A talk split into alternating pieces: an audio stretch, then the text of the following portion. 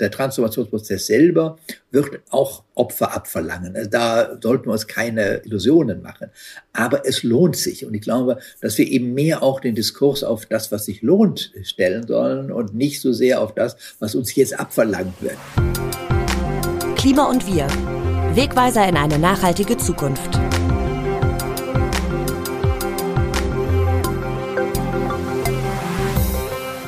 Transformation kommt vom lateinischen transformare und bedeutet umformen, die deutliche Veränderung einer grundlegenden Eigenschaft oder eines Zustands. Von der Klimawende ist die Rede, für manche gar von der Ökorevolution und während einige zum ersten Mal davon hören, ist die Transformation für andere schon längst im Gange über den langen Weg zur Klimaneutralität und was das für unsere Gesellschaft und uns Einzelne bedeutet, darüber reden wir jetzt. Moin zu Klima und Wir, dem RND-Podcast zu Klima und Nachhaltigkeit.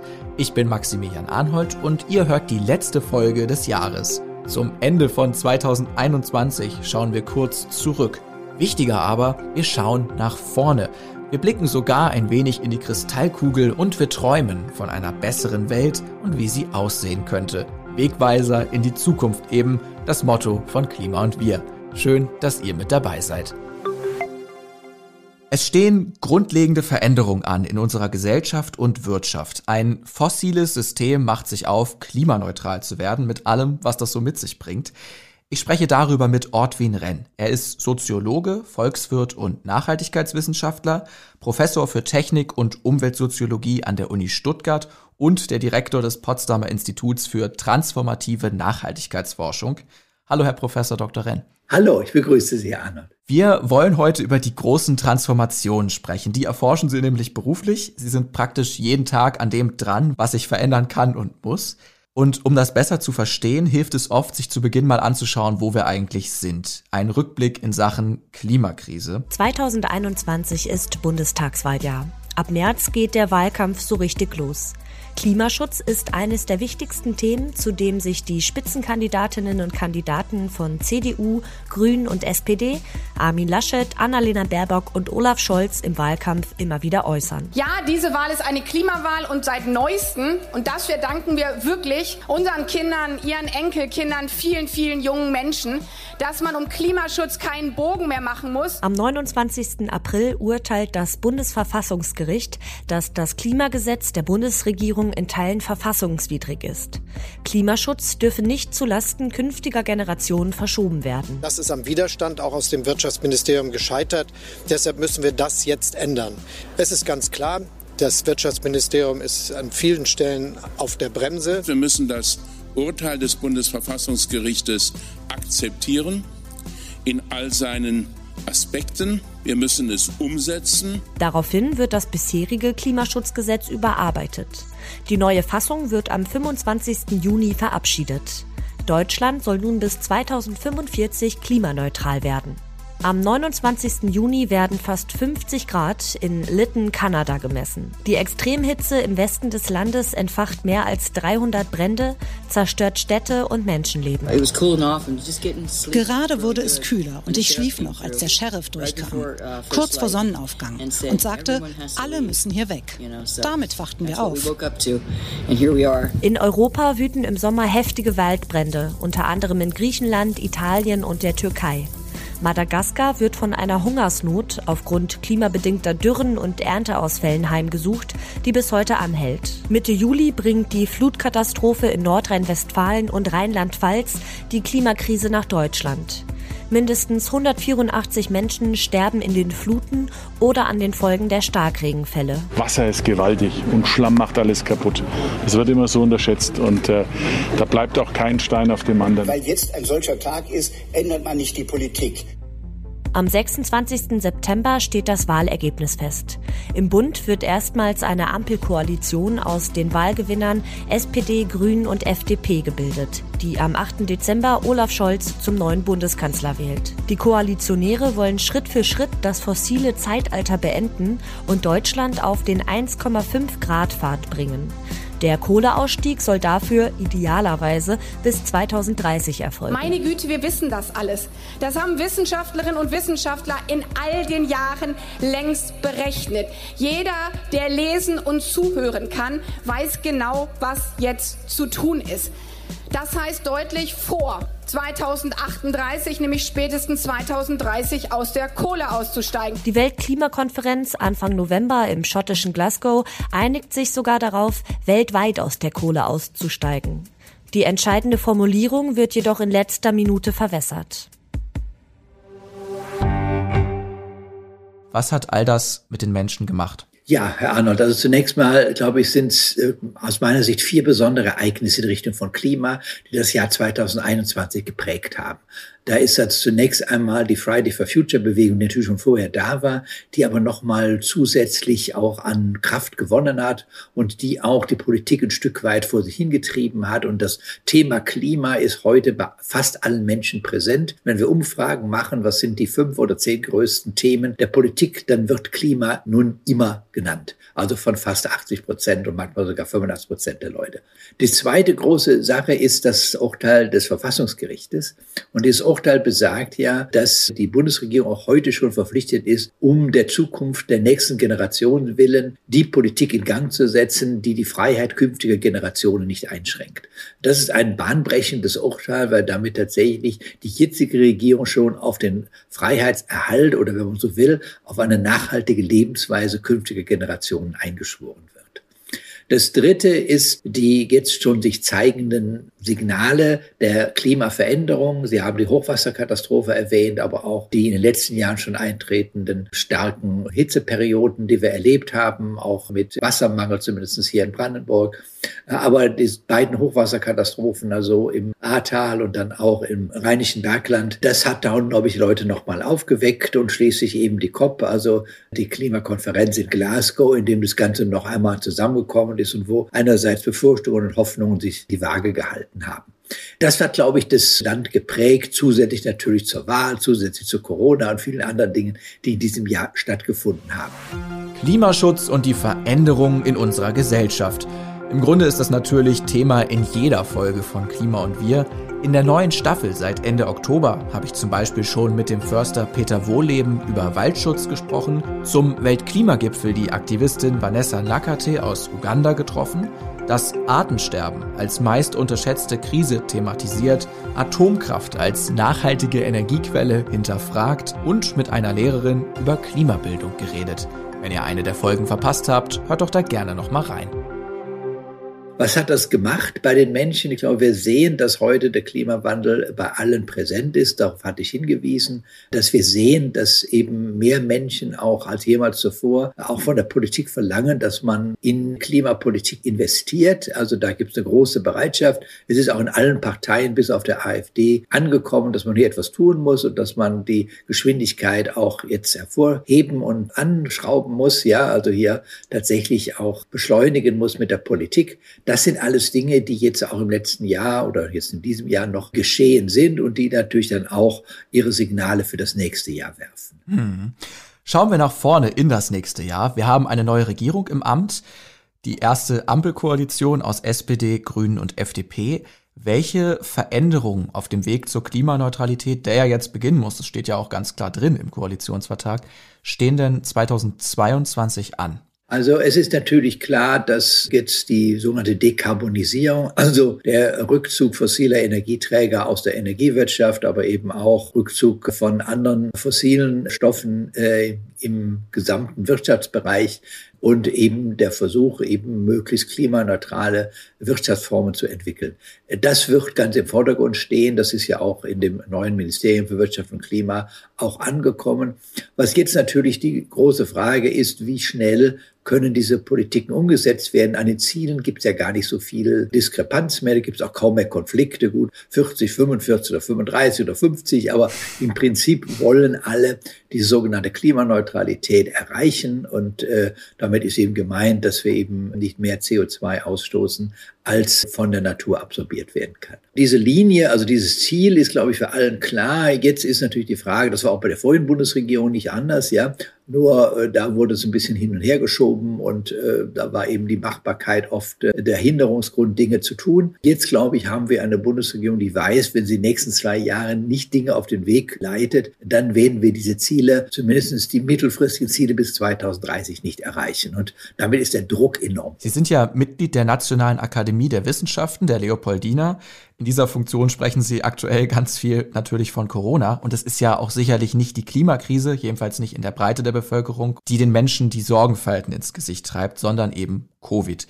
Verlieren wir gerade wieder die übergeordneten Krisen Klima- und Artensterben aus dem Fokus? Also ich sehe es nicht so ganz so, weil wir auch tatsächlich sehen, dass Menschen da auch Verbindungen ziehen. Die sind teilweise sehr indirekt, aber sie sind da. Also ich meine, A ist diese Zoosis, mit denen wir uns hier beschäftigen, auch ein Zeichen nicht nachhaltiger Lebensweise zwischen Menschen und wilden Tieren. Rückdrängung sozusagen auch äh, von Wildtiergebiete und eben eine zu starke Vermischung, ich sag mal, von landwirtschaftlicher Nutzung und den entsprechenden Rückzugsgebiete für Wildtiere. Äh, aber darüber hinaus, glaube ich, ist auch klar geworden, äh, dass eben auch unsere Gesellschaft verwundbar ist. Ich glaube, das war die große Lektion, die wir durch Corona gelernt haben. Und dass das bei Klima auch so ist. Wir hatten bisher immer den Eindruck, das trifft immer nur die anderen. Also armen Inselstaaten, ja gut, die haben Pech gehabt und die Afrikaner, die haben wir in der Wüste, aber wir können ja eigentlich froh sein, wenn wir ein paar Grad mehr im Land haben, ja. Also das war eher sozusagen eine, ja, leicht äh, positive, natürlich nur im hintersten Gedankenkonnotation. Und das hat sich, glaube ich, sehr geändert. Äh, A, haben wir gemerkt, auch Pandemien treffen uns. Das war bisher nicht der Fall, also nicht in der Neuzeit, äh, also in der neuesten Zeit, meine ich, seit der spanischen Grippe haben wir eine wenig Pandemien jetzt in Europa gehabt. Und äh, das hat sich dann plötzlich geändert. Wir sind genauso verwundbar wie andere auf.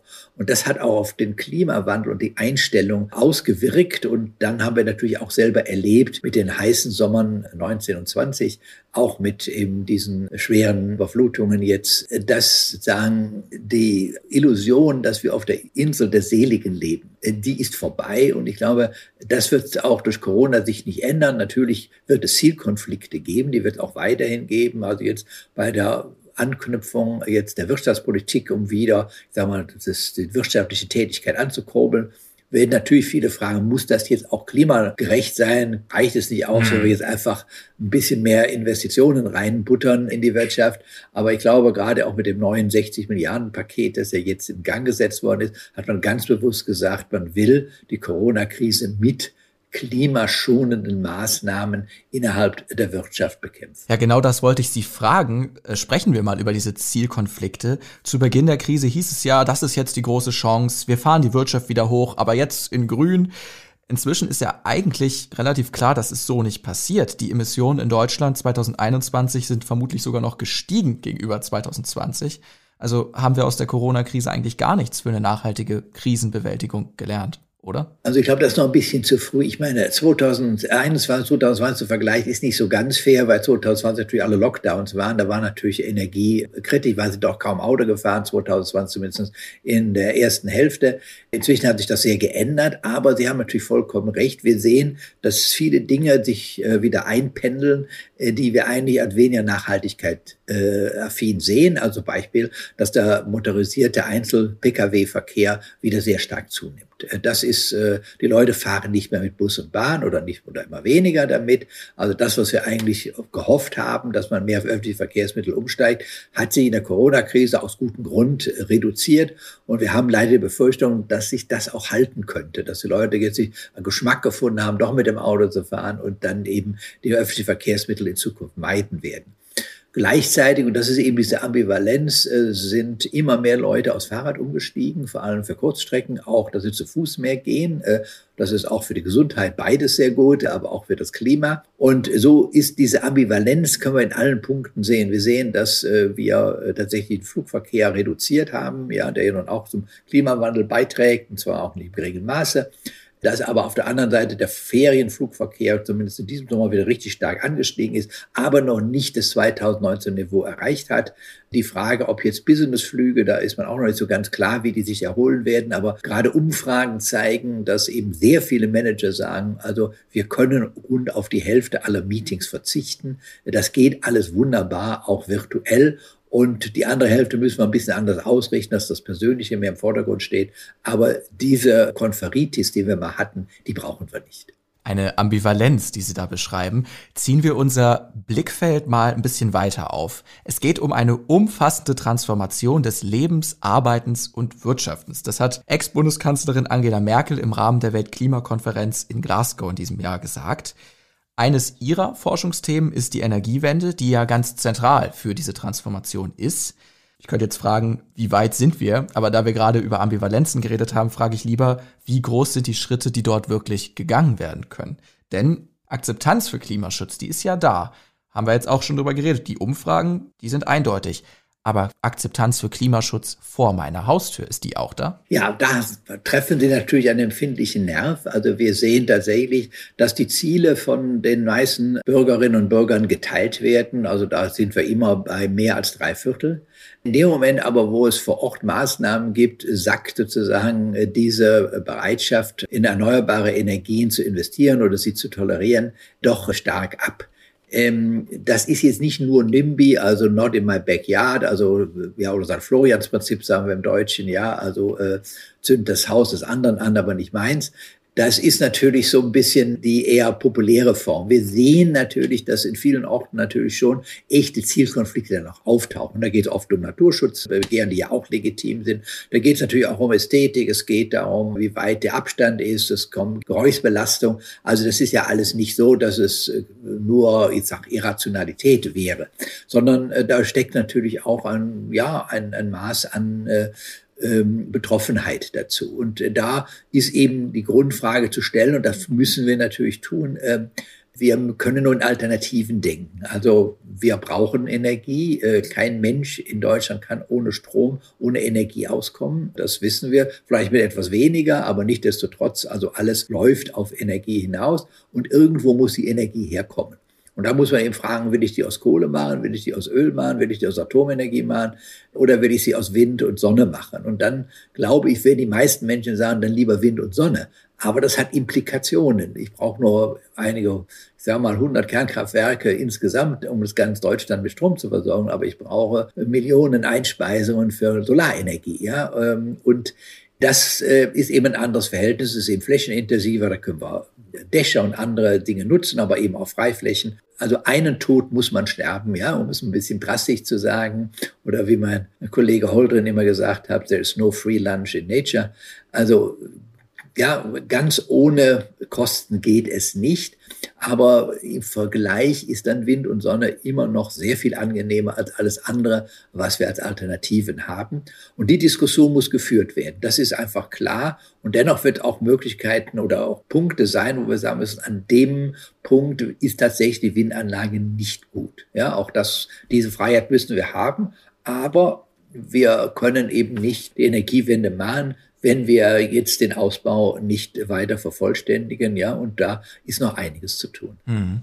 Also die Diskussion müssen wir führen. Der Konflikt zwischen Klima- und Artenschutz und Naturschutz ist ein Teil davon und wie der Fortgang der Energiewende eigentlich, ja, wie es eigentlich weitergehen soll, das ist der andere.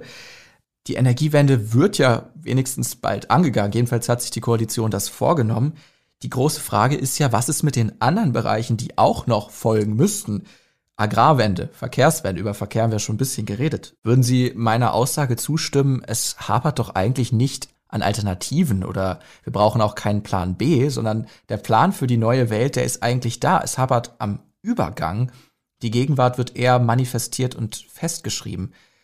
Müssen wir mehr Räume zum Träumen zulassen? Also das ist auch das, was äh, mir immer, ich sag mal, in der ganzen Transformation häufig zu kurz kommt, dass wir ein bisschen darüber nachdenken, wie sieht die Welt aus, wenn wir die Transformation hinter uns haben. Natürlich ist Transformation was immerwährendes, aber die Transformation hin, ich sag mal, zur Energiewende, zur Agrarwende, also zu einer klimaneutralen äh, Gegenwart. Und wenn man sie ausmalen, dann ist die in vielen Dingen eigentlich schöner als das, was wir jetzt haben. Also es ist nicht so, dass wir jetzt sagen, oh, die Natur verlangt von uns, dass wir uns jetzt einschränken und das wird jetzt alles bittere Not und Armut und, äh, und Entbehren sein. Ja, es wird Belastungen geben, das muss man sehen. Und gerade Übergänge sind auch nicht einfach. Ja? Ich vergleiche es gerne immer mit der Pubertät. Keiner geht freiwillig durch die Pubertät, aber jeder freut sich, wenn er durchgegangen ist, wenn er dann erwachsen wird und hoffentlich ist er dann auch erwachsen. Äh, das ist eben ein notwendiger Schritt, um zu einem neuen Stadium aus einem besseren Stadium zu kommen. Wir starten ein Gedankenspiel. Ein Tag im Jahr 2032. Schritt 1. Wir sitzen auf einem Stuhl und plötzlich ist 2032. Wir stehen also von diesem Stuhl auf und die Frage ist, was passiert dann? Was sehen wir, wenn wir zum Beispiel aus dem Fenster schauen auf die Straße? Fahren da noch genauso viele Autos wie heute oder sind die alle elektrisch? Sind es weniger Autos und dafür mehr Busse? Kostet der Nahverkehr eigentlich noch? Was passiert, wenn ich zum Kühlschrank gehe? Welche Lebensmittel befinden sich da drin? Ist es mehr Obst und Gemüse? Wo kommen die eigentlich her? Sind es Fleischersatzprodukte und wie teuer sind die gewesen? Und in welcher Art Gebäude bin ich eigentlich? Wie ist es beheizt? Was befindet sich auf dem Dach? Und mit wem wohne ich in diesem Gebäude? Sind es mehrere Menschen? Bin ich alleine? Das sind Fragen, die wir uns in diesem ersten Schritt stellen, die Ankunft im Jahr 2032. Schritt 2. Was war eigentlich das Aufregendste, was ich so im vergangenen Jahr gemacht habe? Vielleicht eine Reise, ein besonderer Urlaub? Dieses Ereignis transferieren wir jetzt in das Jahr 2032. Wenn es also ein Urlaub war, dann fragen wir uns, wie komme ich da eigentlich hin? Gibt es das Ziel überhaupt noch? Zum Beispiel die Malediven? Was passiert an den Grenzen? Gibt es die EU? Und wie reise ich von A nach B? In welchem Verkehrsmittel ist das? Ein Flugzeug, ein Schiff? Wichtig bei diesem Schritt ist nicht nur, was möglich ist, sondern was ist fantastisch. Es ist ein Gedankenspiel. Wir können alles ausprobieren, was wir uns vorstellen können. Und es geht ja hier um eine erstrebenswerte Zukunft. Also auch darum, in welcher Welt möchte ich eigentlich leben? Wie möchte ich zum Beispiel in diesen Urlaub kommen? Und Schritt 3, was hat sich eigentlich zwischen 2021 und 2032 getan? Und wie bin ich dahin gekommen? Was war nötig? Musste ich meine Ernährung umstellen und mein Auto verkaufen? Oder habe ich mich anders engagiert? Bin ich auf die Straße gegangen zum Protestieren, in einer Partei beigetreten oder habe anders gewählt als heute? Wie habe ich über Klima- und Umweltschutz, eine nachhaltigere Welt gesprochen? Habe ich Menschen dafür begeistert oder mich begeistern lassen? Das Gedankenexperiment beenden können wir dann, wenn wir ein Gefühl dazu haben. Also ein Gefühl zu den drei Schritten. Erstens, wo bin ich? Zweitens, wie bewege ich mich? Und drittens, was hat sich eigentlich verändert? Wenn wir schauen, wie wir da hinkommen, dann kann uns das auch in der Realität gelingen. Aber es ist gut, auch mal zu träumen. Und äh, das ist eben auch in der Energiewende so. Die, der Transformationsprozess selber wird auch Opfer abverlangen. Also da sollten wir uns keine Illusionen machen. Aber es lohnt sich. Und ich glaube, dass wir eben mehr auch den Diskurs auf das, was sich lohnt, stellen sollen und nicht so sehr auf das, was uns jetzt abverlangt wird. Ja, wir haben so zwei Bestrebungen. Die einen sagen, das, das, der, die Transformation ist gar nicht schwierig. Ja, wir setzen ein paar neue Technologien ein und dann können wir genauso weiterleben wie bisher. Das wird nicht so sein. Und umgekehrt gibt es die anderen, die sagen, also wir müssen wieder asketischer werden, wir müssen unsere Ansprüche herunterschrauben, wir müssen bescheidener leben und so weiter. Und äh, da ist auch was dran. Natürlich können wir bescheidener leben, aber aus dieser also wird es irgendwie so etwas wie eine Verzichtsromantik. Und die kommt auch nicht an bei den Leuten. Also ich glaube, was wir deutlich sagen müssen, es gibt einen Übergang. Der wird auch nicht so einfach sein und da werden auch liebgewonnene Gewohnheiten verändert werden müssen. Aber es lohnt sich für das Ziel. Und äh, das werden unsere Kinder und unsere Enkelkinder auch noch erleben, dieses Ziel, wenn wir jetzt wirklich daran bleiben. Denn wir haben ja Zielkorridore 2045, 2050. ist also jetzt nicht so, als ob wir das auf die nächsten drei Jahrhunderte hin verteilen wollen, sondern tatsächlich eine relativ kurzen Zeit. Da müssen wir natürlich ein bisschen Zähne zusammenbeißen und wir müssen sehen, dass es auch sozial gerecht verteilt ist. Das ist die zweite äh, ganz große Forderung. Also es kann nicht sein, dass diejenigen, die ohnehin schon besser gestellt sind, die ganzen Privilegien haben und der Rest muss zahlen. Ja, das ist nicht der Sinn der Sache, sondern es ist ein Gemeinschaftswerk, bei dem jeder mit seinen Möglichkeiten oder ihren Möglichkeiten dann auch einen Beitrag leisten muss.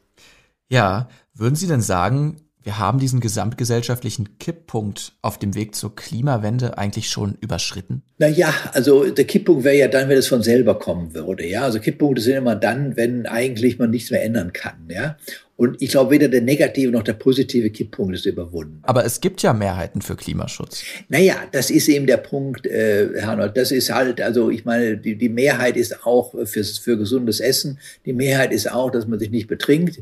Das ist eine notwendige, aber keine hinreichende Voraussetzung. Ja, in dem Moment, wo es dann darum geht zu sagen, was heißt das denn? Ja, also was heißt es denn, dass ich jetzt beispielsweise sagen muss, ich muss meine Ölheizung rausschmeißen, ja, ich muss äh, jetzt äh, Wärmepumpe einbauen oder ich äh, muss äh, Solarkollektoren aufs Dach setzen oder aber äh, ich äh, muss erstmal auf mein zweites Auto verzichten, das haben ja viele Familien, und dann möglicherweise in der Stadt ganz aufs Auto verzichten.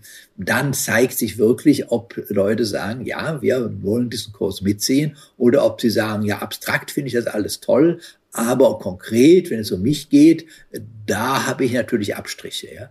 Und das sehen wir auch im täglichen Verhalten. Das ist ja, das ist ja auch klar. Ja, Sie sind auch Risikoforscher. Was bräuchte es denn politisch, um Menschen diese Angst vor Veränderung zu nehmen? Also es gibt zwei Dinge, die ganz notwendig sind. Das eine sind gute Vorbilder.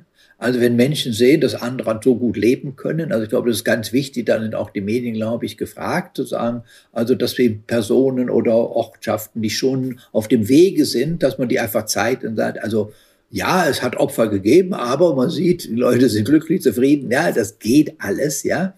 Also das ist der eine Punkt. Und das andere ist ganz wesentlich, dass man immer für die Bedürfnisse, die Menschen haben, auch alternative Angebote hat. Das ist nicht immer gegeben. Also wir also aber der Pendler tatsächlich äh, außerhalb der Stadt wohnt und äh, es gibt wenig oder kaum öffentliche Verkehrsmittel und er hat nicht das Geld, sich ein Elektroauto zu kaufen, der hat nicht viele Alternativen. Ja, und äh, wir haben auch viele jetzt im Wärmebereich, ja, Mieter, äh, ja, der kann nicht seine eigene Ölheizung rausschmeißen, muss der Vermieter machen, der tut sich auch schwer damit, der will auch nicht die Miete erhöhen, gleichzeitig äh, läuft es ja alles gut so mit der Ölheizung, warum soll er die ersetzen? Also da gibt es sehr viele ich sag mal, retardierende Momente, wo auch die Alternativen nicht direkt auf dem Tisch liegen, wo man sagen kann, aha, äh, ja, dann machen wir einfach den Öl- und den Kohlepreis höher, ja, und dann gibt's ja Alternativen und dann werden die Leute die Alternativen wählen. Das tun die auch, wenn die Alternativen für sie verfügbar sind. Und da müssen wir, glaube ich, das ist auch eine politische Aufgabe und auch eine Aufgabe der Wirtschaft, sehen, dass dann wirklich Alternativen auch da sind. Mhm. Was können Menschen auch selbst machen, um die Transformation als weniger erschlagend in Anführungsstrichen oder weniger von oben herab zu erleben? Also ich glaube, ganz wichtig ist, dass man selber fragt, also ich sage immer, das Erste ist, wo verschleudere ich oder wo gebe ich Energie auf, wo ich den Nutzen gar nicht mal so richtig erkenne. Äh, das ist oft, äh, dass man sich wundert, ja, dass man Dinge tut. Also ich nehme aber mich selber, ich bin auch viel zu Konferenzen gereist, um irgendwelche Keynotes zu geben.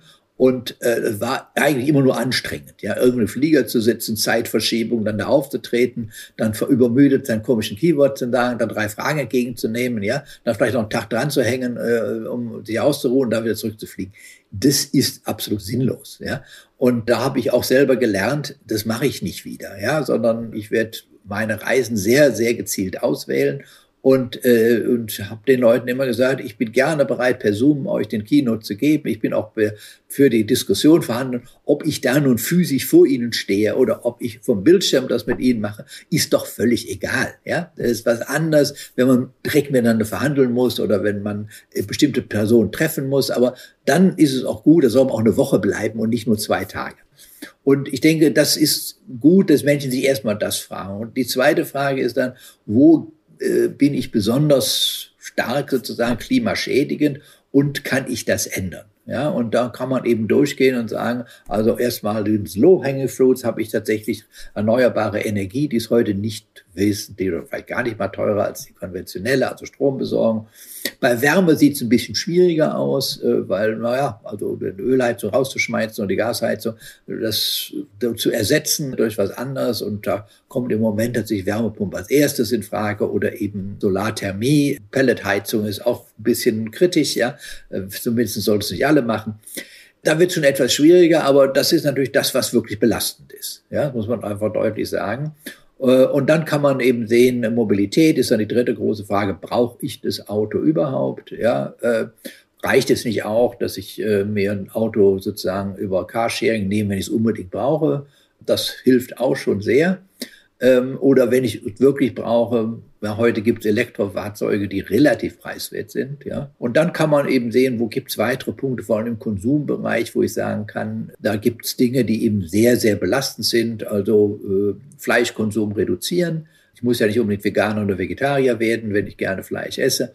Aber die Mengen, die wir heute verputzen, sind einfach nicht äh, sinnvoll, gesundheitlich und klimamäßig auch nicht. Und so kann ich einfach meinen Alltag nochmal durchstreifen und dann werde ich auch feststellen, ja, Marschnell fällt mir vielleicht ein bisschen schwerer, aber es ist jetzt nicht so, dass ich plötzlich sozusagen ins Kloster einsteigen müsste, ja, und nur noch Wasser und Brot essen müsste.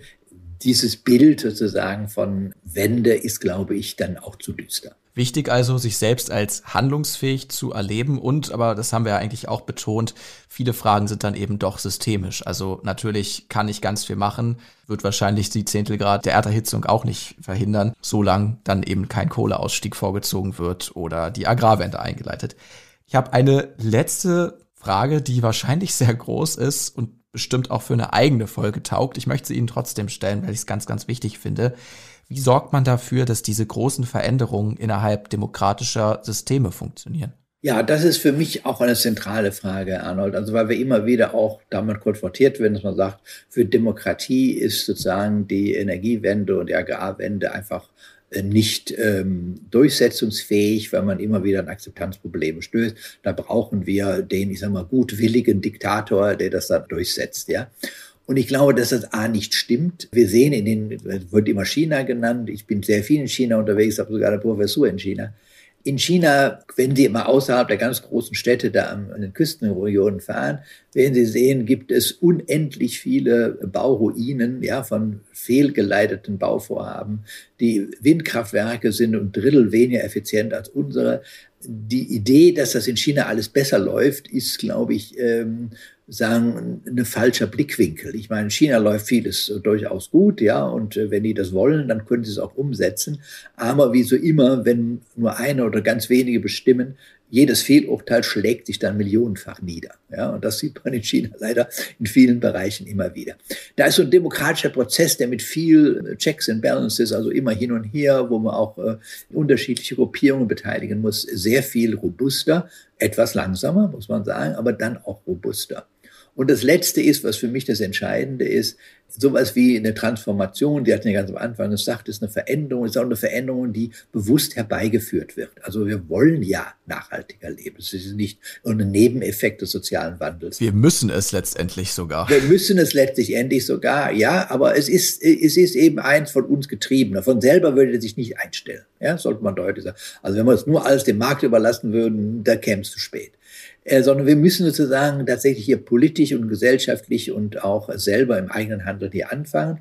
Und unter diesen Umständen ist es ganz, ganz wichtig, dass Menschen, ich sag mal, ähm, ja, im Amerikanischen sagt man so schön, Ownership über diese Transformation haben. So Eigentum hört sich bei uns immer ein bisschen seltsam an. Ich mag auch nicht das Wort, wir müssen die Menschen mitnehmen. Das sieht so aus, als haben wir einen Zug, da müssen wir die Menschen reinfrechen, dazu mitfahren, ja. Sondern die Menschen müssen selber mitwollen.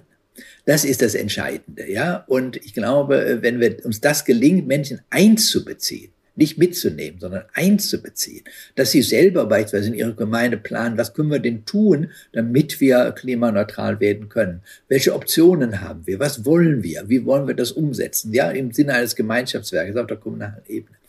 A, glaube ich, gelingt es dann auch besser. B, wird es auch effizienter, weil dann wirklich alle Leute dahinter stehen.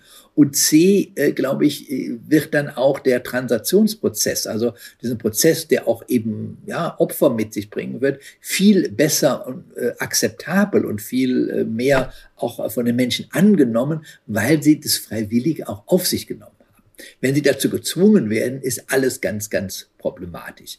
Und ich mache das immer an dem Beispiel fest, wenn Sie am Windkraftwerk wohnen und äh, also ein Windrad und Tante Emma kommt zu Besuch, ähm, wenn das von außen irgendwo dahingesetzt wird, dann wird der jeweilige sagen, sieh mal, Tante Emma, was da draußen ist, das Ding macht Krach, jetzt haben wir schon wieder Schattenwurf, ich kann das Ding nicht mehr sehen, ja. Und wenn es eine Genossenschaft gemacht hat, dann wird er sagen, guck mal, Tante Emma, jedes Mal, wenn es da dreht, habe ich drei Cent am Konto ja, das sind nicht die drei Cent, die wichtig sind. Die machen den Hasen auch nicht fett. aber es ist das Gefühl, das Ding gehört mir. Das ist ein Teil äh, meiner Umgebung, die ich will. Und das, dann guckt man über viele Dinge auch viel eher hinweg. Und ich trage sogar mit diesem Windrad für den Klimaschutz aktiv selber bei und fühle mich handlungsfähig. Genau. Herr Renn, vielen lieben Dank für das Gespräch und Ihre Zeit. Gerne. Freue mich, dass Sie mich interviewt haben. Einen guten Rutsch wünsche ich Ihnen. Ja, danke Ihnen auch. Frohe Festtage und alles Gute für 22 und dass wir eine Transformation weiterkommen. Wow, es sind große Veränderungen, die da anstehen. Im nächsten Jahr, in diesem Jahrzehnt, in den kommenden Jahrzehnten. Veränderungen, die durch die heutige Folge hoffentlich etwas greifbarer geworden sind. Wir wissen, wo wir stehen und die Zukunft, die gehen wir an. Übrigens war 2021 auch für mich ein irres Jahr der Beschäftigung mit Klima- und Umweltthemen. Spannend, bereichernd und wahnsinnig lehrreich, aber ehrlich gesagt manchmal auch ziemlich deprimierend. Lasst uns daran gemeinsam arbeiten, dass das weniger wird. Es gibt so viele kluge und spannende Menschen und Lösungsansätze, die die Krisen unserer Zeit bewältigen wollen. Einige von ihnen habe ich auch in diesem Podcast getroffen. Mir persönlich macht es riesigen Spaß, über sie zu berichten. Ich habe auch einen Klimawunschzettel für das Jahr 2022 geschrieben und euch in den Shownotes verlinkt. Schaut ihn euch gern mal an.